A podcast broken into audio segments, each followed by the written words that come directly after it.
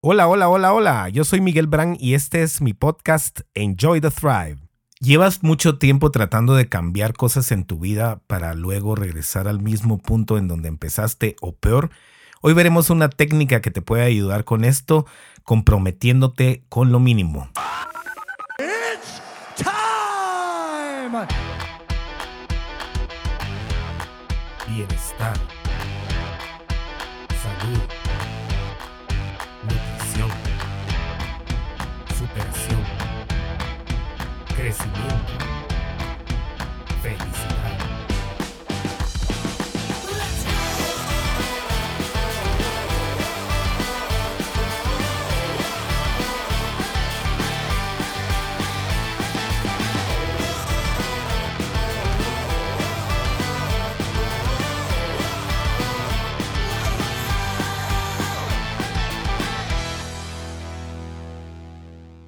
Hola, bienvenidos al episodio número 28. ¿A qué te puedes comprometer? ¿A qué es lo mínimo que te puedes comprometer cuando quieras hacer cambios en tu vida? Antes de iniciar con este tema, quiero darte las gracias a ti y a todas las personas que me están escuchando y a quienes me han mandado comentarios. Les agradezco de verdad que estén recibiendo mi mensaje y que puedan compartir este podcast con otras personas alrededor del mundo. Cada vez somos más en este movimiento, cada vez somos más en Thrive. Cuando se habla al respecto de cambios de vida, hay diversas teorías. Hay teorías que dicen que hay que ir poco a poco cambiando para hacer más simples los pasos y hay teorías que dicen que los cambios deben ser inmediatos y radicales. Mi opinión es la siguiente, para algunas cosas en la vida, como para las adicciones o cosas que de verdad necesiten un cambio de 180 grados, yo prefiero el enfoque de un solo. Cold turkey, como le dicen en inglés. El enfoque de un solo sirve, por ejemplo, para adicciones o para cambios que haya que hacer por enfermedades o cambios que tengas que hacer para proteger algo en tu vida. Cuando quieres hacer cambios en tu vida que van a implicar mucho tiempo, creo que es mejor el hacerlos paso a paso.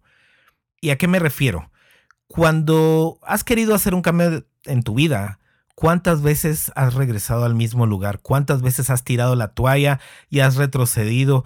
Y mucho se debe a que tal vez te trazaste un cambio que fue muy duro y un cambio que significó una transformación que no estabas listo para realizar. Por ejemplo, en el caso del ejercicio, por darte un ejemplo, si tú vienes y te dices, desde mañana voy a entrenar dos horas.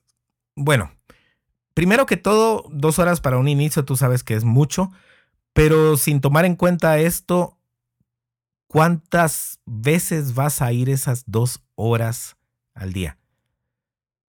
¿Cuántas veces?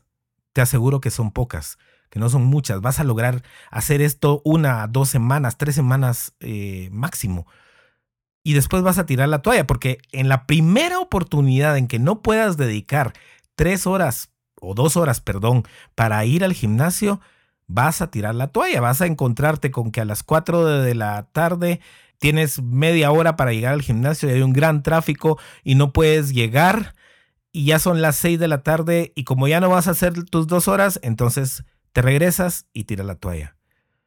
Esto sucede muy a menudo.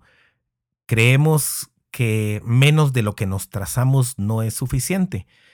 Y por ejemplo, en otro caso, en el caso de la alimentación, muchas personas empiezan y que, por ejemplo, que mañana empieza nuestro challenge y todo el mundo quiere hacer cambios y que compro para el súper y qué hago y que eh, dónde está la lista de las compras, porque mañana empiezo con toda la dieta. Y te pregunto, ¿cuánto ha durado esa dieta? En ocasiones anteriores. Una semana, unos días, dos semanas, un mes, a lo sumo. Y al final para regresando al mismo lugar porque la primera vez que rompes la dieta, te das palo y dices, ah, esto no es para mí, tiras la toalla y hasta el siguiente ciclo de arrepentimiento en donde voy a volver a empezar otro programa de salud. ¿Qué tal si nos planteamos las cosas de manera distinta en esta oportunidad? Por supuesto, por ejemplo, para dejar un vicio, el cigarro, el licor o cualquier otra cosa que te está afectando enormemente, tal vez el, el, enfoque de ir de un solo funcione. ¿Por qué? Porque no vas a tener esas tentaciones y vas a ser radical en ese cambio. Pero, por ejemplo, ¿qué tal si en lugar de trazarme yo dos horas y comprometerme dos horas para ir al gimnasio, que realmente no voy a tener todos los días, ¿qué tal si digo, bueno, lo mínimo que yo voy a hacer y a lo que me puedo comprometer es ir 20, 30 minutos al gym todos los días, o tres veces por semana, o cinco veces por semana. ¿Cuál es la diferencia entre esto y tratar de abarcar demasiado en un proyecto, en un emprendimiento, en, en un propósito, en una meta? El propósito de disminuirlo es que te comprometas con algo que es lo suficientemente fácil para no fallar. Algo que sepas que vas a cumplir todos los días, que no va a haber forma de que no lo hagas porque es tan fácil y tan conveniente que no vas a dejar de hacerlo. Y me vas a decir tal vez aquí, ah, pero eso es ser conformista, esto es no esforzarte, esto es no dar tu máximo. Francamente creo que de 15, 20, 30 minutos todos los días a dos horas tres veces a la semana durante solo dos semanas, hay una gran diferencia y la diferencia es la que hace el éxito en lo que estás proponiéndote. Por ejemplo, en una oportunidad yo decía, bueno, voy a salir a correr tres veces por semana 15 kilómetros. Y dije, ok, voy a lograrlo. ¿Cuánto crees que me duró esos 15 kilómetros tres veces por semana? Tal vez un mes o dos meses. Pero después cuando ya no pude correr 15 kilómetros porque estaba muy cansado o porque tenía un compromiso, porque me había desvelado o porque tenía mucho trabajo, no me propuse algo que pudiera cumplir, sino que de una vez dije, no, ya no salgo, si ya no voy a correr los 15 kilómetros, mejor me quedo aquí y, y lo dejo para otro día. Error totalmente error. Entonces, ¿qué hice? Agarré y me puse a pensar. ¿A qué puedo comprometerme? ¿Qué es lo mínimo a lo que puedo comprometerme para lograr entrenar eh, la corrida, que me encanta, tres veces por semana? Bueno, entonces mi compromiso mínimo pasó de 15 kilómetros a 5 kilómetros. Pero adivina qué, como ese era el compromiso mínimo, era muy fácil de poder cumplir, porque tenía el tiempo, porque tenía la energía, porque tenía eh, la gana de salir a cumplir con los 5 kilómetros, pero era el mínimo. Y cuando me daba cuenta, paraba corriendo 10, paraba corriendo 12, paraba llegando a los 15 incluso. Pero el enfoque de haberme puesto como mínimo 5 kilómetros, como un compromiso mínimo, logró hacer que yo cumpliera con eso y entrenar aún más, porque una vez ya estaba corriendo ya no me quería detener. Esto es normal. También en cuanto al ejercicio, otro ejemplo mío es que yo tengo mínimo de entreno media hora al día. Y parecerá poquito media hora al día, pero realmente si tengo la media hora voy a cumplir todos los días. Si no tengo la media hora, eh, la voy a hacer porque es media hora, puedes hacerla en cualquier momento. Si dejas de ver las redes un ratito, dejas de ver un show de Netflix por un día y tienes media hora para hacer ejercicio. ¿Estás de acuerdo? Entonces mi compromiso mínimo fue hacer media hora de ejercicio. Ojo que no dije qué. ¿Y por qué no dije qué? Porque mi compromiso abarcaba también la variedad de entrenos. Hay días en que yo no tengo ganas de hacer pesas, hay días en que no tengo ganas de hacer cardio, hay días en que no tengo ganas de hacer estiramiento. Y lo que hice fue dejar ese espacio de 30 minutos, ¿sí? Y me preguntaba una media hora o dos horas antes de entrenar qué tenía ganas eh, de hacer el entrenamiento ese día, qué tenía la energía para hacer, qué tenía la emoción o la ansiedad por hacer ese día. Y ahí decidía qué iba a entrenar. Entonces, no solo me comprometía y hacía lo que tenía que hacer, ¿sí? Sino que a veces llegaba hasta la hora de entreno. y con algo que me estaba gustando en ese día. Ojo, que guardo como un esquema de que tengo que hacer tantos días de pesas, tantos días de cardio, tantos días de estiramiento, tantos días correr, porque quiero cumplir. Pero a, la vez, entre eso rígido, que es mi compromiso mínimo, también está algo variable, que es el poder cambiar de tipo de entreno. Otro ejemplo de mis compromisos mínimos es, por ejemplo, la lectura. Me encanta leer, me encanta escuchar audiolibros y siento a veces que no lo hacía de la manera correcta, porque entonces yo antes me ponía, bueno, voy a terminar este libro en dos días y voy a tener que leer cinco o seis horas diarias para lograr hacerlo y lograr tener mis dos libros por semana que quiero cumplir. Lo que hice ahora fue lo siguiente. Me planteé que voy a escuchar como mínimo una hora diaria mis audiolibros y que voy a leer como mínimo una hora diaria mis libros normales o libros digitales en Kindle. ¿Qué ha hecho esto? Que pueda cumplir con mis hábitos de estudio, de lectura, que me fascina leer y me siento hasta mal los días que no leo, que no estudio. Y para poder cumplir y no ofuscarme con tratar de terminar un libro en dos días, lo que hago es asignarme este tiempo. El audiolibro es fácil, porque cuando voy al gimnasio escucho audiolibro, o cuando voy en el tráfico también lo hago. El reto principal ha sido ponerme a leer un libro normal. Prácticamente es de sentarme, de poner atención, de evitar distracciones, apagar redes sociales, apagar todo y enfocarme esa hora en el estudio. Pero ese es mi compromiso mínimo, porque tengo que tenerlo para lograr avanzar en mi vida. Y lo he aprendido a las malas, o sea, porque antes era todo nada, o sea, lo leía o no lo leía, o estudiaba o no estudiaba, porque ya no me daba tiempo, porque tenía mucho trabajo, porque tenía que atender clientes, lo que fuera. Siempre había una excusa, siempre había una objeción, siempre me desviaba del camino, pero con un compromiso mínimo lo he logrado. Hay cambios en mi vida que por supuesto he hecho de una forma tajante, de un día para otro, porque es necesario, pero en la mayoría de aspectos he podido avanzar con compromisos mínimos. Y estos compromisos mínimos deben ser lo suficientemente fáciles para que nunca puedas fallar. Quiero que hoy hagas una lista de todo lo que has querido hacer y lograr en tu vida o cambiar, pero que no lo has hecho por falta de tiempo, por falta de enfoque, por falta de ganas, por falta de energía, por falta de ánimo. Quiero que hagas esta lista al terminar este podcast. Una lista de por lo menos 20 cosas que has dejado en el tintero, que has postergado, que no has cumplido pero que sí quieres lograr. 20 cosas. Empieza en cuanto termines el podcast a hacer esta lista. Como punto número 2, escoge las 5 más importantes. Y me refiero a más importantes en el sentido de que van a causar un cambio significativo en tu vida. De esas 20, escoge 5.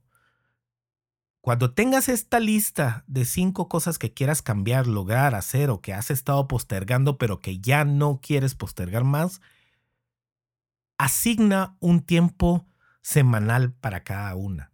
Pero ojo, aquí está el truco. El truco es venir y ser realista. ¿Cuánto tiempo le puedo asignar a cada cosa que sea tan fácil de cumplir que estoy seguro que no voy a fallar. Por ejemplo, si quieres salir a caminar con tus perros y no lo has hecho porque ya es tarde y que como no vas a caminar una hora, entonces no sales, pues te asignas media hora, te asignas 15 minutos. ¿Cuál es el mínimo al que te puedes comprometer para no fallar nunca? Agarra esta lista, ¿sí? De los 20 y de ahí escoge 5. 5 en inglés les dicen needle movers, cosas que van a hacer la diferencia. Escoge cinco de estas cosas y empiezas a asignar cuánto tiempo semanal. todos los días media hora, tres veces por semana 15 eh, minutos, en fin, lo que tú quieras asignarle, pero que sepas que nunca, nunca, nunca vas a fallar y que no vas a poner ninguna excusa. Este es el truco, que no vayas a poner ninguna excusa, que cualquier excusa va a parecer tonta porque no, la, no existe, porque no es verdadera, porque no es válida. Cuando tengas estos eh, tiempo asignado a las tareas, a las cinco tareas que escogiste, vas a agarrar tu agenda y lo vas a hacer real poniéndolo en la agenda, programándolo. Pues voy a leer media hora los lunes, miércoles y viernes de 7 a 7 y media. Eso es algo real. Cuando ya esté en la agenda, ya no tienes vuelta atrás. Y lo vas a cumplir. Y te aseguro que vas a empezar a cumplir todas estas cosas que te estás proponiendo, porque estás haciendo un compromiso mínimo, algo que es ridículo si fallas, que no te va a dar el chance de poner ninguna excusa ni seguirlo postergando. Cuando ya lo tengas en tu agenda, revisa tu agenda, acomódala bien para que esto sea una realidad. Tienes cinco áreas en las que estás trabajando y te trazaste 20 y te puedes trazar hasta 30, 40 cuando tú ya hayas acomodado tu tiempo, digamos unos 45 días, 30 a 45 días para estas acciones y que ya no hayas fallado y que no hayas retrocedido, entonces agarras otras 5. O si crees que como ya lo lograste, puedes lograr más porque te empoderaste y así va a suceder, puedes agarrar 8 o 10 y asignarlos en tu agenda por ejemplo, si para ti el tiempo de convivir en familia es muy importante, que estoy seguro lo es, ¿cuánto tiempo le vas a dedicar a tus hijos por semana a jugar, a platicar, a escucharlos? ¿Cuánto tiempo por semana? Y es el requisito mínimo.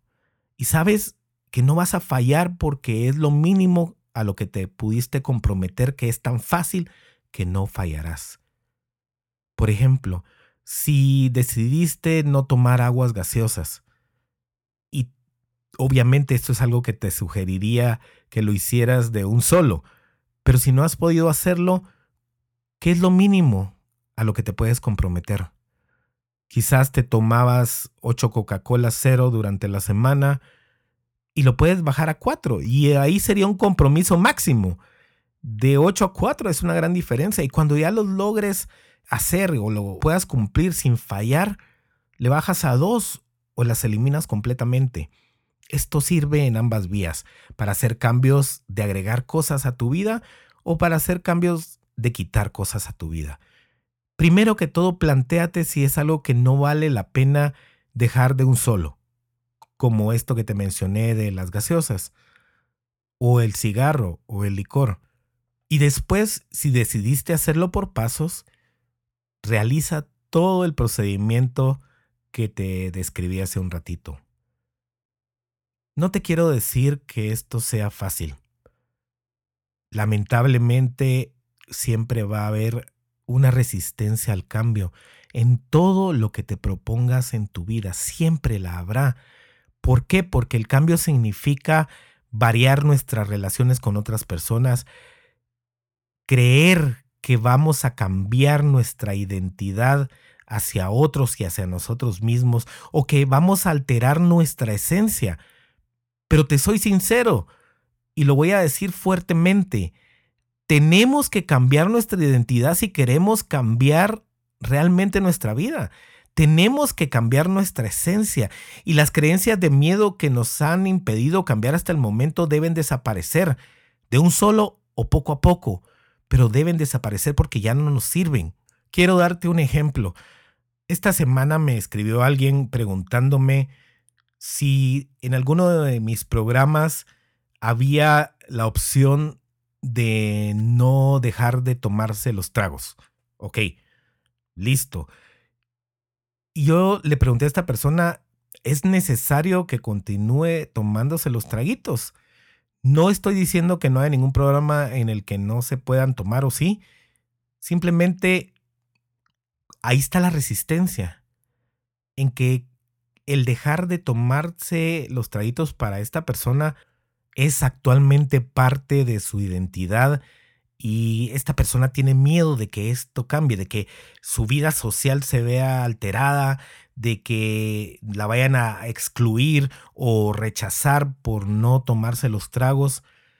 Pero si no es algo válido ya para su vida porque realmente quiere un cambio, yo le aconsejé a esta persona que no pensara en eso, que si había que hacerlo en determinado momento, pues era de hacerlo si de verdad se quería un cambio. Pero si no estaba dispuesta, también que analizara por qué. ¿Qué significaba, además de todo lo que ya dije, el dejar de tomarse los traguitos por un tiempo, darle vacaciones? Y realmente es porque tenemos miedo. Tenemos miedo a dejar de ser lo que hemos sido. Pero si tenemos cambios que hacer en nuestra vida, tenemos que dejar de ser quienes siempre hemos sido y convertirnos en nuevas personas con otras identidades que nos van a ayudar a crecer. Todos los seres humanos queremos crecer, queremos cambiar, o por lo menos la mayoría. Pero te digo, te vas a asustar con esta estadística. Ni siquiera el 3% lo logra. Esta es una estadística real. El 2% de las personas son quienes logran una vida plena, una vida llena de abundancia, llena de amor. El 2%, porque todo el resto de nosotros no estamos dispuestos a hacer cambios que nos lleven hacia ese punto, a salir un poquito de la zona cómoda, a lidiar con los rechazos o las críticas que van a provenir de un cambio en nosotros, porque a la gente le da miedo que nosotros cambiemos. Y siempre nos dejamos llevar por ese miedo. Siempre tratamos de encajar con los grupos, tratamos de eh, que no nos critiquen o de quedar bien, ah, que me como esto porque si no la señora se va a ofender porque cocinó para nosotros una cena. Excusas, excusas que nos tienen parados que nos tienen estancados y que no nos van a dejar movernos de ahí hasta que no cambiemos esas creencias. Cuando tú quieras cambiar algo, hazlo. De un solo o paso a paso como te enseñé en este podcast. Pero por favor hazlo. No lo postergues más. Empieza poco a poco. Cuando vayas haciendo y logrando cada una de las metas que te estás trazando, te vas a sentir muy bien, te vas a sentir empoderado, te vas a sentir con ese, ¡uhú! Lo logré. Y vas a seguir adelante. Pero si te pones pasos demasiado grandes y fallas y eres de las personas que se da palo cuando falla, como la mayoría de nosotros, vas a tirar la toalla hasta que otra vez esa espinita del cambio te toque la vida. Y ahí te vas a acordar de este podcast número 28 de Enjoy the Thrive. Muchas gracias por escucharme. Espero que este podcast te sirva muchísimo y por favor compártelo con todo el mundo, con todas las personas a quien pudiera servirle. Gracias por tus comentarios a miguel arroba miguelbran.com y primero Dios nos vemos en una próxima edición. Que Dios les bendiga a ustedes y sus familias. Enjoy the ride Enjoy the Thrive.